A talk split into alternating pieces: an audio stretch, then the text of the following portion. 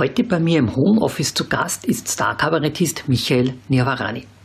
Er stellt gerade sein neues Buch über Johann Nestroy vor, das den vollkommen unaussprechlichen Titel Es glaubt kein Mensch, was jeder Mensch glaubt, was er für ein Mensch ist, trägt. Und äh, da wäre jetzt meine erste Frage, was glauben denn Sie, was Sie für ein Mensch sind?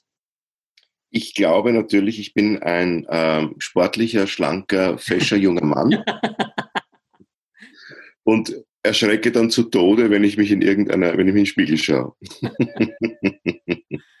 Und, und äh, diese nochmalige Strecken, dieser Schreck macht mich so alt. Jedes Mal, wenn ich mich schaue, ein bisschen älter aus.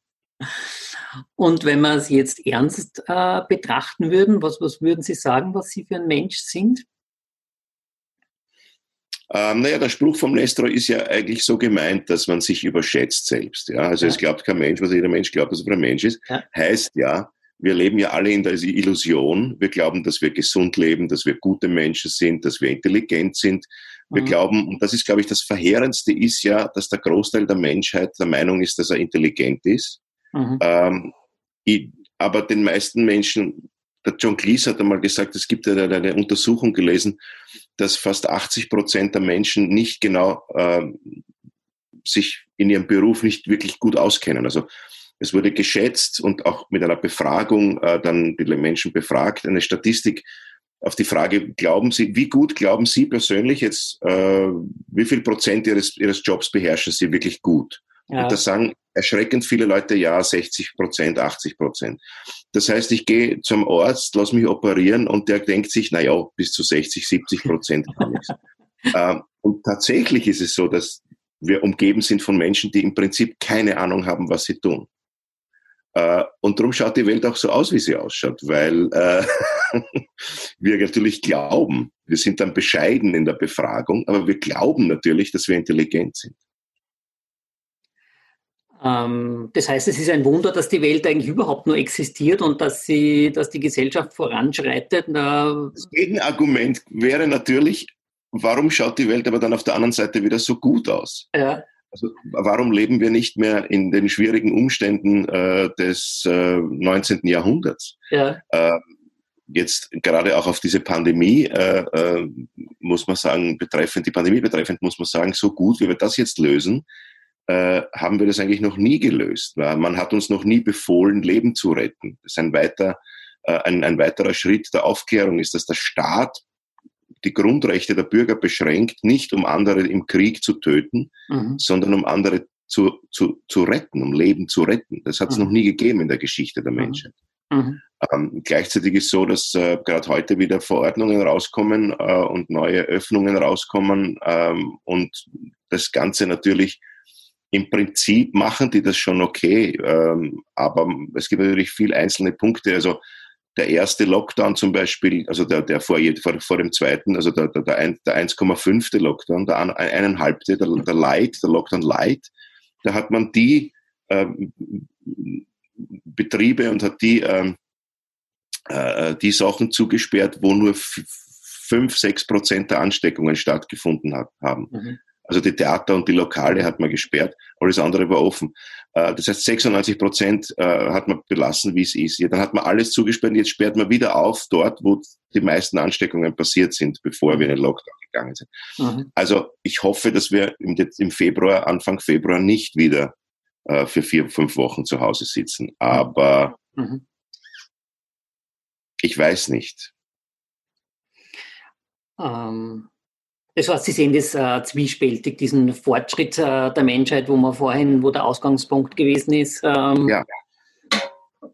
Also wir, wir, wir, wir, wir wursteln uns natürlich irgendwie durch und lavieren uns da irgendwie durch. Ja. Aber eins muss man schon sagen, ähm, trotzdem haben wir es, ich sehe es sehr, sehr positiv, die, die gesamte Situation für, für, die, für, die, für die Menschen auf dieser Welt weltweit, überall entwickelt sich immer mehr in eine positive Richtung. Mhm. Es verhungern immer noch Menschen und jeder einzelne Mensch, der verhungert, ist ein Mensch zu viel, das ist überhaupt keine Frage. Mhm. Aber es verhungern weniger als noch vor 100 Jahren. Mhm. Und etwas, was mir besonders zu denken gibt, ist, wir haben mehr Menschen, die sterben wegen Übergewicht, als Leute, die verhungern. Mhm. Das große Problem der Menschheit ist nicht, dass wir uns, äh, dass wir verhungern, sondern dass wir uns zu Tode fressen. Mhm. Es gibt mehr Menschen, die an den Krankheiten, an den Nachwirkungen äh, ihrer Fettleibigkeit versterben, als verhungern. Mhm. Das ist, äh, so blöd es klingt, ein positives Zeichen. Das heißt, es wäre genug da zum Essen. Ja, ja. Müssen nur die richtigen kriegen. ähm, gehen wir vielleicht nochmal äh, kurz zurück äh, zum Titel Ihres Buches. Äh, ja. Warum haben Sie denn genau dieses Zitat als, äh, als äh, Buchtitel gewählt? Äh, weil das, was ich ursprünglich wollte, noch länger war. und man mir gesagt hat, man kann nicht so einen langen Buchtitel machen worauf ich natürlich auf die ganzen barocken Buchtitel verwiesen habe in, im äh, 17. Äh, Jahrhundert, so ab 16, 50, 40 in der Gegend, war ja der Titel über die ganze Seite, ja, die Abenteuer des Simplicissimus, der da, da, da, da, da, da, da, der Titel, der, der, der Cover war, war ja. der ganz ja. geschrieben, fast der Titel. Und äh, ich wollte eigentlich den Titel nehmen, meiner Seele, für die ernsthafte Zeit gibt's noch immer recht viel spaßige Leid. äh, das war aber dann zu globig und so bin ich, habe ich ihn ein bisschen verkürzt und bin gekommen auf eben, es glaubt kein Mensch, was jeder Mensch glaubt, was er für ein Mensch ist, wobei es auch ein ganz guter, inhaltlich für das Buch ein ganz guter Titel ist, weil das eines der Hauptthemen von Johann Nestro ist, sozusagen das, was die Engländer in, in, in, in, in Comedy-Schreibkursen die Blind Obsession nennen. Jeder Mensch hat ein Blind Obsession. Jeder Mensch glaubt, dass er irgendwas besonders gut kann, was er eigentlich gar nicht kann. Also jeder hat irgendeinen Spot, äh, wo er sich denkt, bin eigentlich, äh, bin eigentlich ein sehr guter Koch. Ja? Und in Wahrheit denken sich alle rundherum, um Gottes Willen, jetzt müssen wir wieder zu dem Essen gehen. Das ist, das ist schon wieder ein Griller kauft. Das ist, mhm. Die Soße ist unerträglich, aber er glaubt, er ist ein super äh, Grillmeister. Ja. Ähm, das, das, das ist eines, glaube ich, der, der, der, der größten, der, der, der am, am, am weitesten verbreiteten äh, Probleme der Menschheit, dass wir viele, viele Menschen haben, die glauben, dass sie etwas, was sie gar nicht können, besonders lieben und gern machen. Es ist ja auch immer das Problem, auf der einen Seite soll man sich selbst verwirklichen und das tun, was man gern tut. Auf der anderen Seite ist es natürlich grauenvoll, wenn man was gern tut und es aber nicht kann. Das ist dann äh, die Differenz zwischen Fremdeinschätzung und Selbsteinschätzung, wo ja. es dann hapert. Ja, ähm, wie kann man das, wie, wie kann man das äh, bessere Selbsteinschätzung dann kriegen? Indem man auf andere Leute hört? Äh, naja, auf jeden Fall, indem man in, in, in Kontakt geht mit anderen in, ins ja. Gespräch, in die, die Diskussion geht. Ja. ja. Und indem man einfach, äh, ich glaube, äh, sozusagen offen ist für andere äh, Meinungen und andere ähm, Standpunkte indem man sich nicht auf seinen Standpunkt mhm. verhärtet, sondern es im Gegenteil. Ich finde es immer spannend, obwohl es mich natürlich wahnsinnig ärgert, aber ich finde es immer spannend, wenn mir wer widerspricht. Ja. Der ärgert mich wahnsinnig, weil ich mir denke, das habe ich gesagt, das ist so, es ist so aus, weiter zum nächsten. Ja. ja. Ähm, aber aber es, es ist trotzdem, finde ich es wahnsinnig spannend auf der anderen Seite, weil ich dann irgendwann einmal, vielleicht nicht direkt im Gespräch, aber kurz nach dem Gespräch anfangen nachzudenken, naja, was, okay, drehen wir mal so um, was ist, wenn die Recht haben? Ja. Mhm. Was ist, wenn der Recht hat? Ja. Äh, das ist sehr schmerzhaft bei vielen Dingen, weil wenn man sich denkt, okay, was ist, wenn die Rechtsradikalen Recht haben und es sollte wirklich jeder Staat mit einem Zaun äh, umgeben werden und es dürfen nur die dort wohnen, die schon seit 100.000 Jahren dort wohnen, wo man aber sofort weiter nachdenkt und das ist wieder das Positive und zu dem Schluss kommt, natürlich haben die nicht recht, weil wenn man sagt, es leben nur die dort, die wirklich dort äh, äh, entstanden sind vor 300.000 Jahren, dann lebt niemand dort, weil wir sind alle in Afrika entstanden. Ähm, und dann denkt man sich wieder, das ist ja doch nicht recht, das ist ja Plätze. Also wenn man, wenn man den Gedanken konsequent, also den, den, jeder Staat isoliert sich und es leben nur die da, die wirklich immer da waren, dann kommt man darauf, dass man keine Grenzen da, äh, braucht und alle überall wohnen dürfen, weil so hat es begonnen. Mhm. Äh, gehen wir zum Beginn Ihrer Nestroy-Liebe. Das war ja im ja. Alter von 13 Jahren und Sie schreiben, da hat sich eine aufregende neue Welt aufgetan. Ja. Was war denn das für eine Welt, für eine aufregende Welt? Naja, das waren die äh, Liebschaften, äh, das waren die, äh, die, die verzweifelten Menschen, die irgendwelche, den Blumpazi-Vagabundus, die plötzlich Millionäre werden und wie leben die dann weit? Was machen die mit dem Geld? Also die haben plötzlich wahnsinnig viel Geld, diese drei Lumpen da äh, wie gehen die damit um? Das waren äh, der gelangweilte äh, Herr von Liebs, der ähm, glaubt, er hat jemanden umgebracht. Äh, und äh, der andere, der, also die fallen zu zweit, die raufen miteinander wegen einer Frau und fallen über ein Geländer in einen Fluss und glauben gegenseitig voneinander, dass sie sich umgebracht haben. Ähm, das war die Welt der, der, der nachdenkenden, melancholischen äh, äh, Wiener. Ähm, das war die Welt des, ein Stück umsonst, die Welt des Theaters. Ja. Also das war eine, der Nestroy hat ja sehr viele zutiefst menschliche Themen äh, auf die Bühne gebracht. Also der wird wirklich komplett unterschätzt. Hätte Nestroy nicht wienerisch geschrieben, würde man ihn in einem Atemzug mit dem Goethe, mit dem Schiller äh, und mit dem Shakespeare nennen. Ähm, aber weil er eine Wiener Posse geschrieben hat, wurde das immer als ein bisschen minderwertig betrachtet. Mhm. Und ja, das mhm. ist halt in Wien. Der war halt in Wien. Was ist so die Größe äh, vom Johann Nestroy? Ja, die Größe besteht darin, dass er einfach durch seinen Zynismus äh, und, und aber positiven Zynismus, also durch eine, eine gewisse, äh, ähm, gewisse ähm, die Einstellung des Weisen, der eigentlich weiß, wie dumm der Mensch ist, es ihm aber nicht übel nimmt und, und ihn trotzdem karikiert. Mhm. Die Stücke von Nestor zeigen, dass er die Menschen wahnsinnig verstanden und wahnsinnig geliebt hat. Und die Größe besteht darin, dass er diese ernsthafte, ähm, fast schon tragische Situationen, in denen die Menschen sind, also wirklich tragische Situationen, in eine wunderbar komödiantische äh, Dramaturgie verpackt hat. Es gibt kaum ein Stück, wo nicht irgendwas drin ist, wo man sich denkt, bist du deppert, ist das lustig. Es gibt aber auch kaum ein Stück, äh, wo du nicht denkst, es ist eigentlich, wenn man das jetzt wirklich äh, in der Situation ist, ist es furchtbar. Ja. Ähm, dann gibt es diese, diese possenhaften Handlungen, die äh, natürlich eine Art von Schablone bleiben, aber er hat es geschafft, zumindest bei drei, vier Figuren pro Stück, daraus wirklich tief menschlich empfindende Figuren zu machen.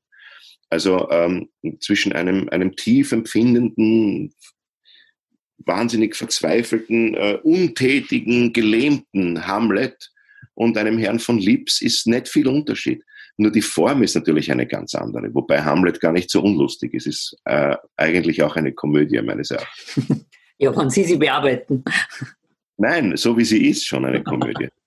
Hamlet ist eine Rachetragödie und er rächt sich aber das ganze Stück ja. lang nicht.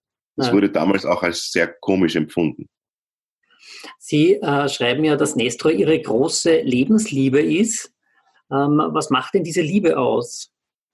Dass man immer wieder zurückkommt. Also es gibt keinen einzigen Autor, wo ich äh, von meinem 14. Lebensjahr bis vorgestern einfach zum Regal hingehe, mhm. äh, mir ein, ein, ein Buch rausnehme, ein Stück rausnehme und zu lesen anfange und äh, das eh schon dreimal gelesen habe, aber ich möchte es nochmal lesen. Das ist der einzige. Der Nestor ist da der einzige Autor. Also ich habe äh, außer den Dingen, die ich doppelt oder dreifach oder vierfach aus beruflichen Gründen lesen muss, mhm. zu meinem Leidwesen sind es oft meine eigenen Sachen, äh, gibt es eigentlich keinen Autor, wo ich, ich liebe, äh, ich liebe den T.C. Boyle, ich liebe den äh, John Irving, aber Zirkuskind äh, habe ich einmal gelesen, sehr gemocht. Ich würde es wahrscheinlich nicht noch einmal lesen, aber die Stücke vom Nestroy, Mhm. Das ist auch immer so ein, ein, ein, man kommt immer wieder auf einen Satz, der wie eine Art Lebens, der Nestor ist fast eine Lebenshilfe, ja, und sie, ah, siehst du das, ja, genau, stimmt. Mhm. mhm. Ja. Was, was, was sind denn, Sie schreiben ja, dass da immer wieder Ratschläge Sie sich auch vom, vom äh, Nestroy holen und er so eine Art väterlicher, väterliche Figur, väterlicher ja. Ratgeber ist. Was sind denn so Ratschläge, die Sie sich holen oder die Sie, die Sie bekommen vom Nestroy? Also zum Beispiel der Satz, wenn alle Stricke reißen, hänge ich mich auf, der ja wirklich nur eine Point ist eigentlich. Nicht? Ja. Aber das ist eigentlich ein tiefgehender Ratschlag, weil wenn alle Stricke reißen, hänge ich mich auf, heißt, es sind alle Stricke gerissen, ich kann mich ruhig aufhängen, aber ich werde mich nicht töten können, weil die Stricke ja gerissen. Ja? Das heißt, der Satz sagt mir, ich lache über den Satz, aber er sagt mir eigentlich, es gibt überhaupt keinen Grund zur Ver Verzweiflung. Mhm. Ähm, es gibt dann so, so Situationen und so Figuren, äh, das ist jetzt natürlich sehr komödiantisch, aber der enttäuschte Liebhaber, der betrogen wurde von, von, von seiner Geliebten äh, und, und, und, und sagt, naja, das ist schon tausendmal, ein, ein, ein, ein Mädel hat ihren Liebhaber papiert. Das ist seit der Erfindung des Papiers millionenfach passiert. Das Neue ist halt nur, dass ich der Liebhaber bin und das Mädel mein Mädel ist. Mhm. Und die Schlusspoint des Monologs ist, was machen, was machen die Männer da? Was macht man da, ja? Eine kleinmütige Geister lamentieren, also jammern die ganze Zeit. Äh, äh, äh, ein, bisschen, ein, bisschen, ein bisschen tapferere nehmen sich ja andere und die wahren großen Geister haben immer schon eine auf Vorrat. Und äh, das ist auch ein blöde Point, ist aber eine tiefgehende Wahrheit, weil oft äh, endet ja eine Beziehung deswegen, weil es am Horizont schon jemanden anderen gibt. Mhm. Also er hat wirklich, er hat wirklich, äh, wirklich total menschliche Situationen getroffen und vieles davon tröstet ganz einfach, wenn man wenn man, also vor allem als Jugendlicher, ich, ich sehe es ja jetzt, äh, ich verstehe das natürlich, im, als erwachsener Mensch habe ich es dann viel mehr verstanden, was da Komödienstruktur ist, was die Point ist. Ich meine, ich war 13, 14 Jahre alt und habe das gelesen und habe mir gedacht, wow, ja. Ähm, auch diese etwas pessimistische Einstellung, was also sozusagen eben die Intelligenz der Menschen betrifft, das ist ja auch vom, vom Nestroy, wo er sagt, die Menschen fürchten, das ist ein, ein Zitat von ihm, die Menschen fürchten sich vor den Geistern, die herumgehen in der Welt, ja, also vor denen, die den, den Leib, wo der Leib in der Erde ist und der Geist herumschwirrt. Er sagt, das, das sind nicht die Schlimmen, vor denen braucht man sich nicht fürchten. Fürchten muss man sich vor denen, wo der Körper herumgeht und der Geist unter der Erde ist, ja. ähm, also das sind alles Sachen, wo ich einfach wahnsinnig beeindruckt war, dass, dass, dass jemand so denkt und mir gedacht habe, cool, ja, das muss ich anfangen, auch drüber nachzudenken. Mhm. Das, das, war mhm. für mich der Johann, beim Johannes der Fall. Ja. Mhm. Also dass da eine Pointe ist und dass diese Pointe aber eigentlich eine tiefe Wahrheit in sich birgt. Ja, und eine Pointe ist nur dann gut, wenn sie eine Wahrheit hat. Also es mhm. gibt viele, viele Pointen, die ich wahnsinnig lustig sind, aber wo der Lacher nicht so ein befreiender ist, also wo man im Publikum einen Lacher hört und sie gutieren das und sie freuen sich, dass das jetzt so wahnsinnig komisch ist. Aber der Lacher hat keine psychologische Funktion, der hat, der, der hat keine, der hat kein Sprungbrett. Das Sprungbrett des großen Lachers, wo das hinaufzischt und die Leute wirklich sagen, Wahnsinn, ist das lustig, da triffst du meistens eine Wahrheit. Also das geht nur, wenn du was, was, was Wahrhaftiges, wenn du die Wahrheit sagst. Mhm. Die Wahrheit ist eigentlich am lustigsten. Mhm. Wie oft ist Ihnen das Ihnen selbst das schon gelungen? So wahrhaftige Lacher? Ähm, es ist bei uns so, dass wir schon über jeden Lacher froh sind. Man ist oft recht genügsam und denkt sich, das war eh schon sehr lustig. Ähm, man kann es selber schwer einschätzen. Also es ist dann oft im Nachhinein so, dass man sich denkt, da haben warum, manch, es ist sogar so, dass man manchmal was sagt und plötzlich ist da ein großer Lacher bei dem Satz. Und ich denke mir, ja, aber wieso lachen die da? Das habe ich gar nicht lustig gemeint, das meine ich ernst. Ja. Äh, und, und das Orge ist, dass, dass dieser Mechanismus manchmal automatisch passiert. Vielleicht kann man ihn auch gar nicht her, her, herbeiführen als Komiker, als Mensch, der komische Sachen schreibt. Weil manchmal ist es wirklich so, dass ich einfach ernsthaft das sage, was ich mir denke und plötzlich ist da ein Riesenlacher. Und ich habe es gar nicht lustig gemeint. Mhm. Ähm, und im Nachhinein, das denke ich mir, ach so, ja, natürlich, das ist natürlich, klar, ja, mhm. weil es in dem Kontext, was ich vorher gesagt habe, muss das eine Pointe sein. Ja. Ja. Sie haben das Buch ja Ihrer Mutter Christa gewidmet. Ja. Warum eigentlich? Na, weil die Mutti mir auf die Nerven gegangen ist damit, dass ich Nestroy spielen soll. Es ist ja eigentlich eine CD, äh, zu der es ein Booklet gibt und das Booklet ist jetzt größer geworden als die CD. Ähm, die Mutti hat, nachdem ich, äh, es ist eine wahre Geschichte, so wie es drinsteht, ich habe diesen Nestroy verliehen bekommen, äh, den Theaterpreis, also den Publikumspreis, OF3 ja. Publikumspreis ja. Also ich kann alle Kolleginnen und Kollegen beruhigen, ich bin nicht der beste Schauspieler, ich bin nur der beliebteste. und äh, und äh, ich habe sie angerufen und gesagt, stell dir vor, jetzt im Theater im Park, der Harald Schmidt hat mir gerade den Nestroy überreicht. Der Peter Fesslacher von OF3 ist am Schluss auf die Bühne gekommen und ich habe den Nestroy gewonnen. Die Mutter sagt, naja, dann reiß die zusammen und spiel endlich einmal ein Nestroy. Also weil meine Mutter natürlich immer in der, in, der, in, der, in, in meiner Jugend im, im, im, im, im, im Schultheater, im, im, Festsaal unten gesessen ist und nervös war, weil der 15-jährige äh, Nestroy gespielt hat. Und ich habe das eigentlich in meinem ähm, professionellen Berufsleben dann nur zweimal am Anfang gemacht, im Graumann Theater also so halb, da war das so der Übergang vom, vom, von, von, der, von der jugendlichen Theaterleidenschaft zum, zum ernsthaften Beschäftigen mit diesem Thema. Wobei ich glaube, ich habe mich auch schon als Kind ernsthaft beschäftigt, ohne es zu wissen. Aber, aber das ist so der bewusste Übergang und da habe ich eine, eine extra Collage gespielt, zwei, zweimal, also zwei unterschiedliche. Aber das war in den 80er Jahren, ja, das war, glaube ich, ähm, 86, 87 oder so, ja. Und mhm. habe dann nie wieder Nestre gespielt. Nie wieder. Und die Mutti so ein, zweimal im Jahr sagt, wenn ich dann so sage, jetzt sperren wir das Glob wieder auf oder jetzt machen wir das und das und sagt sie, nein, mach einmal ein Nest mach einmal ein Nest Und ist mir damit auf die Nerven gegangen und dann habe ich mir gedacht, gut, dann nehme ich jetzt eine CD auf. Dann haben alle zu mir gesagt, der CD verkauft sie nicht. Ich wollte das Projekt ja Sprechplatte nennen. Dann haben sie alle gesagt, das weiß niemand, was eine Sprechplatte ist. Sag ich, ja, das ist ja das Coole. Ähm, Und dann haben sie gesagt, nur eine CD verkauft sich nicht, äh, da brauchen wir ein gescheites Booklet dazu und dann äh, so, ist, so ist das Projekt entstanden. Und es ist eben der Mutti gewidmet, weil hätte sie mich nicht geprügelt, äh, mit verbal, verbal hingeprügelt. Und Ziel ist äh, des Buches und, und der Sprechplatte ähm, so ein bisschen das Nestroy-Universum ähm, begreiflich zu machen und, und ja, also ich habe mir dann gedacht, ja, ich habe mir dann gedacht, man kann natürlich einfach ein paar Monologe einsprechen und äh, ein paar Szenen nachspielen und so weiter. Und dann habe ich mir gedacht, ich möchte aber gern, ich habe das immer so, ähm, wenn mich was fasziniert, wenn, wenn, wenn, wenn ich was großartig finde, habe ich sofort das Bedürfnis, es anderen Menschen mitzuteilen. Ich möchte am liebsten auf die Straße runterlaufen und den Leuten sagen, da schauen Sie nicht das habe ich gerade gelesen, ist das nicht großartig? Ja? Ähm, das würde aber zu sehr seltsamen, vor allem jetzt in der Corona-Zeit. Äh, ich glaube, unter den 19 Gründen, weshalb wir rausgehen müssen äh, im Lockdown, ist der Grund Begeisterung. Begeisterung, etwas anderen mitteilen zu müssen, das gehört, glaube ich, nicht darunter. Ähm, und, und dann haben wir gedacht, in dem Buch möchte ich gern, möchte ich gern auf eine komprimierte und sehr, sehr, sehr emotionale Art. Es ist kein wissenschaftliches Werk, kein literaturwissenschaftliches, kein kulturwissenschaftliches Werk. Mhm. Es ist einfach wirklich so, dass ich die Sachen erzähle, die mich faszinieren und, und, und den Leuten einfach gerne so eine, eine Tür zum Nestroy aufmachen möchte. Wenn wer Lust hat, nachher sich ein Stück vorzunehmen, wird mhm. er sowieso enttäuscht sein, weil sich denkt, naja, puh, da muss ich mich durch so viel, durch so viel äh, äh, äh unverständliche Worte und, und altmodische Sachen durchkämpfen. Aber wenn man sich dann einmal durchgekämpft hat, ist das Vergnügen ein, ein, ein sehr großes.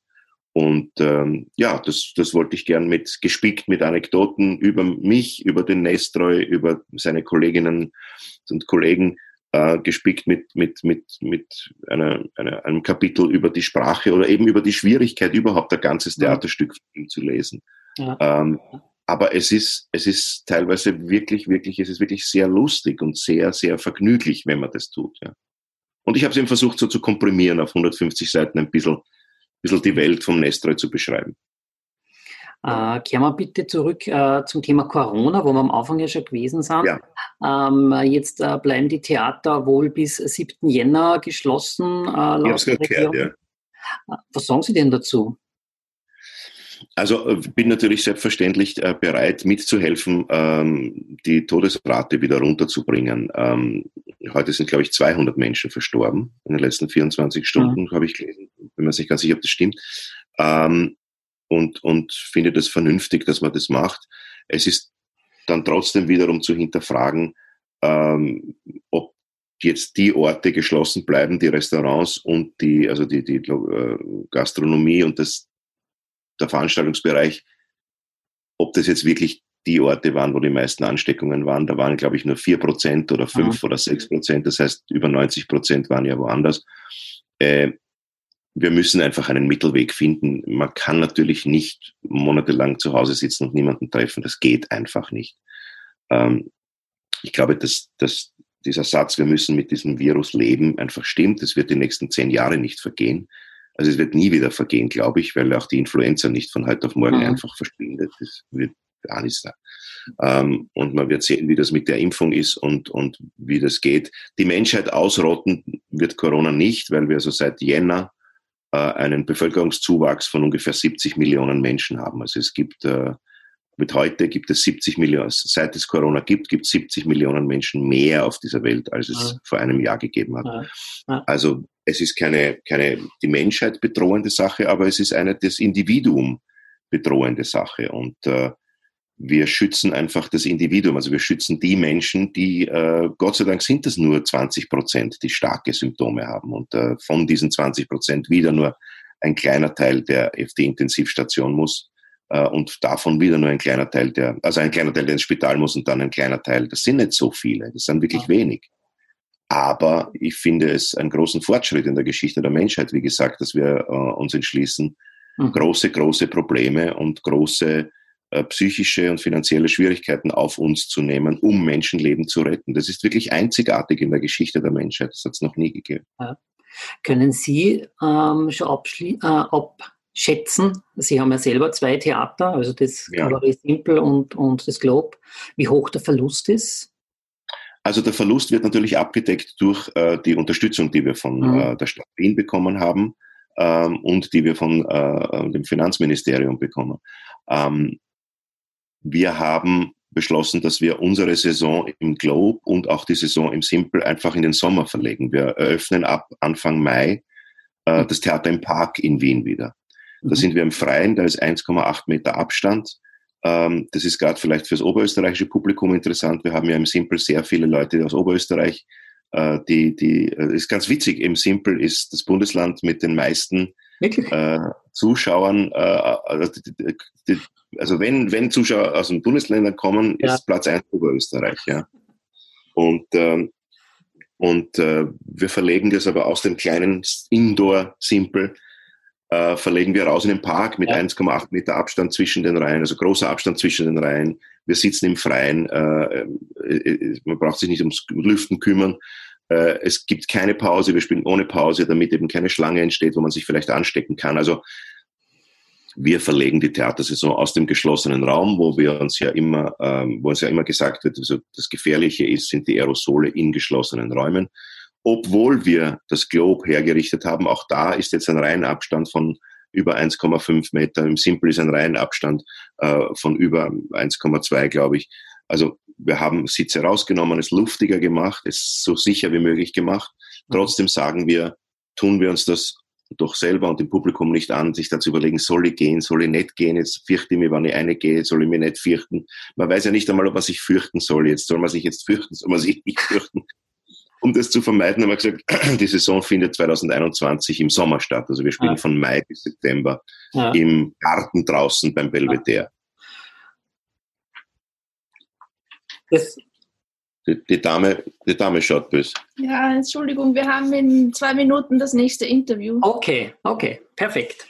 Dann äh, würde ich fragen, Herr Niavarani, äh, darf ich Ihnen noch zehn Fragen stellen, äh, und zwar ja. Äh, zehn Sätze anfangen, äh, und Sie sagen mir das Ende vom Satz. Können wir das ja, sehr gerne. Machen?